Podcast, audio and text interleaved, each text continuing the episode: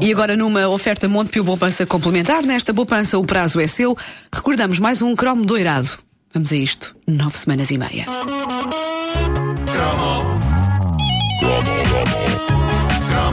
O que está a ouvir é uma repetição. É uma repetição. Se houver referência a coisas que já aconteceram, não é estupidez. É uma repetição.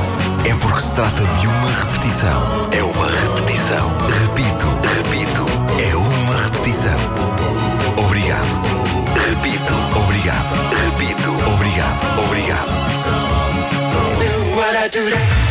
Se alguém um dia quiser estudar como era o romance e o erotismo nos anos 80, não precisa de gastar muito tempo da sua vida a pesquisar. Basta ver Nove Semanas e Meia, o filme sensação da nossa juventude, o fruto proibido, tão perfeitamente localizado no tempo em que foi feito, que eu tenho a sensação que um mês depois de ter estreado nos cinemas já estava datado. Por acaso é daqueles, é daqueles filmes que, que estão mesmo muito datados. Sim, roupas, cabelos, música, uh, realização, fotografia, montagem, tudo está aos gritos a dizer estamos nos anos 80, caneco!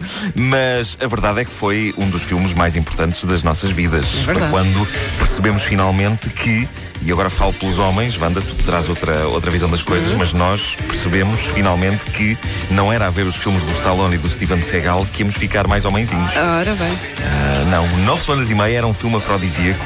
Não tenho dúvidas que muitos dos jovens casalinhos que o viram em 1986 tiveram ação, arrojo e audácia assim que saíram da sala de cinema e meses mais tarde, e de forma mais prática, muito casal deve ter carregado na tecla stop do videogravador e marchado para o quarto sem passar pela casa partida e sem receber 10 contos. Para o quarto, ou neste caso para a cozinha. Portanto, sim, cozinha, sim. Ia acontecer é, ali um momento, é sai de cima da Margarita. E muitos casais nem sequer chegaram ao quarto. Eu suponho que tenham começado logo a despachar serviço ainda antes de carregar no stop no vídeo.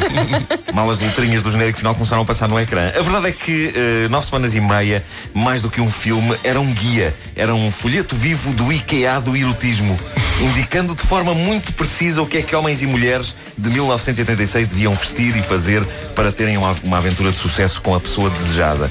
Um colega meu de escola ficou tão apanhado pelo filme que começou a vestir-se e a comportar-se de tal maneira como o Mickey Rourke que penso que chegou mesmo a transformar-se fisicamente nele. A cara dele mudou. Felizmente mudou para a cara que o Mickey Rourke tinha em 86. Não para a de hoje. Não para a de hoje, se fosse para a que ele tem hoje, Acho que não ia ter grande êxito com as miúdas. Mas o que é certo é que, graças à magia nove semanas e meia, esse meu amigo tinha de facto um sucesso incrível com o sexo oposto. Não era garganta, ele tinha mesmo, eu vi. É o exemplo de um rapaz a quem o cinema prestou um extraordinário serviço.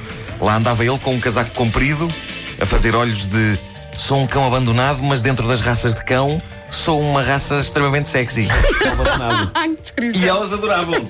Nunca tantas miúdas falaram comigo naquela altura. Eu tinha sempre esperança que uma delas viesse com uma conversa diferente, mas não. Era porque eu era amigo dele. Ah, cá está o Queriam usar-me como rampa para chegarem a ele, como tábua, como passadeira, como tapete. Isto ainda era mais deprimente do que o síndrome clássico de ser olhado como o melhor amigo delas aproximarem-se de mim para chegarem ao tipo que elas queriam.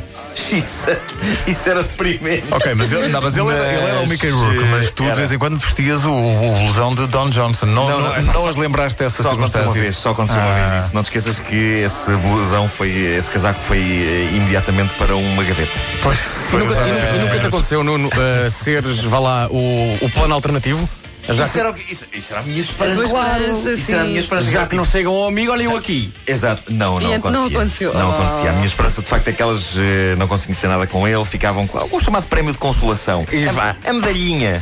Eu era a medalhinha. Eu era a medalhinha de lata. A de lata. Não é o grande troféu, mas pronto, não é? Consola. Ah, claro. Nove semanas e meia era um filme de Adrian Lyne, o realizador de Flashdance. Nele, Mickey Rourke e Kim Basinger entregavam-se a uma ação, a uma, a uma a ação também, mas a uma, a uma paixão pura e dura sem saberem nada um sobre o outro, desfrutando simplesmente do prazer, do prazer carnal. E tudo em zonas sempre iluminadas com um grande estilo, fossem elas num beco, numa noite de chuva ou num quarto que, como quase todos os quartos das cenas eróticas dos anos 80, tinham um store semicerrado por onde entrava uma luz azul. Era sempre. Era um filme muito entusiasmante, capaz de fazer explodir a mente de um jovem na puberdade, com as hormonas a saltar. Eu conheci rapazes que iam para todo lado com uma cópia do Nove Semanas e Meia na mochila. Era como se o filme fosse a namorada deles. Mas isto não era eu, caramba. Atenção. Claro não, não. cheguei a esse ponto. Então eu tinha, eu tinha namoradas reais. Não, na minha mente. Na minha mente. Uh, é, mas era, era uma revelação o filme e dava montanhas de ideias para fazer coisas giras em boa companhia. Sendo a mais famosa, a cena do frigorífico ao som de Bread and Butter. Nesta cena, Mickey Rourke venda os olhos da Kim Basinger, abre o frigorífico e deposita dentro da boca dela os mais variados produtos alimentícios, desde leite até malaguetas, numa cena que, eu já fiz esta observação aqui, mas é verdade, se os filmes fossem como a vida, terminaria com o Rourke à porta da casa de banho a pedir desculpa à rapariga. é verdade. E, mas, mas como os filmes não representam exatamente a vida como ela é, sobretudo as produções vistosas de Hollywood, aquela cena é do mais erótico que pode haver, ficando uma pessoa a ansiar meter toda a espécie de comida pela boca da pessoa amada adentro. Outra coisa impossível de nove semanas e meia era também a forma como o filme nos convencia que esta canção, You Can Leave Your Hat On, uma canção clássica de Randy Newman, interpretada na banda sonora do filme por Joe Cocker, a maneira como o filme nos convencia que era uma boa canção para o sexo. E não é. Não é? Poderá dizer quem já experimentou. Fala-nos sobre Porque Joe Cocker é daqueles artistas tão marcantes que é impossível viver um momento de intimidade a dois sem imaginar o atarracado e barbudo cantor a contorcer-se todo enquanto canta. Porque ele cantava com espasmos.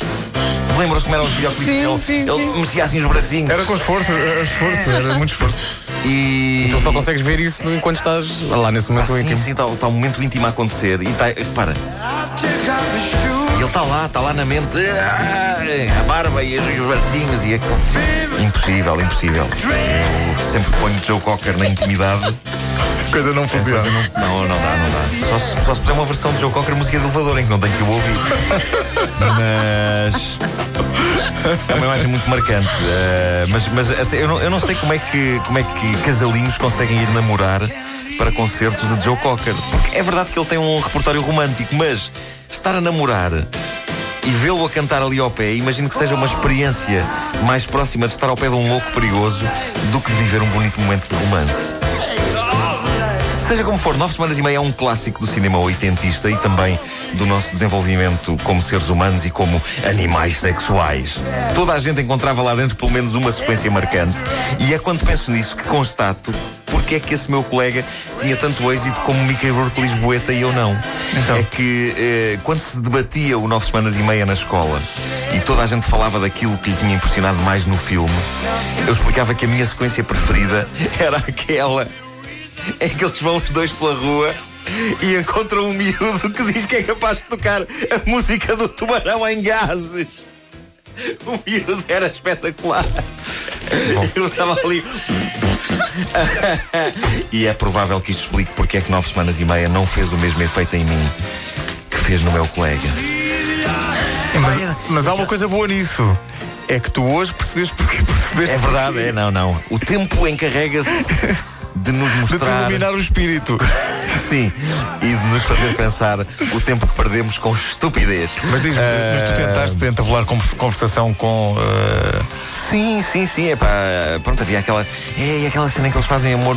E tu destacavas beco, essa? No beco à chuva e eu. E aquela que o miúdo toca ao tubarão. em traques. Isso não era muito popular. Não.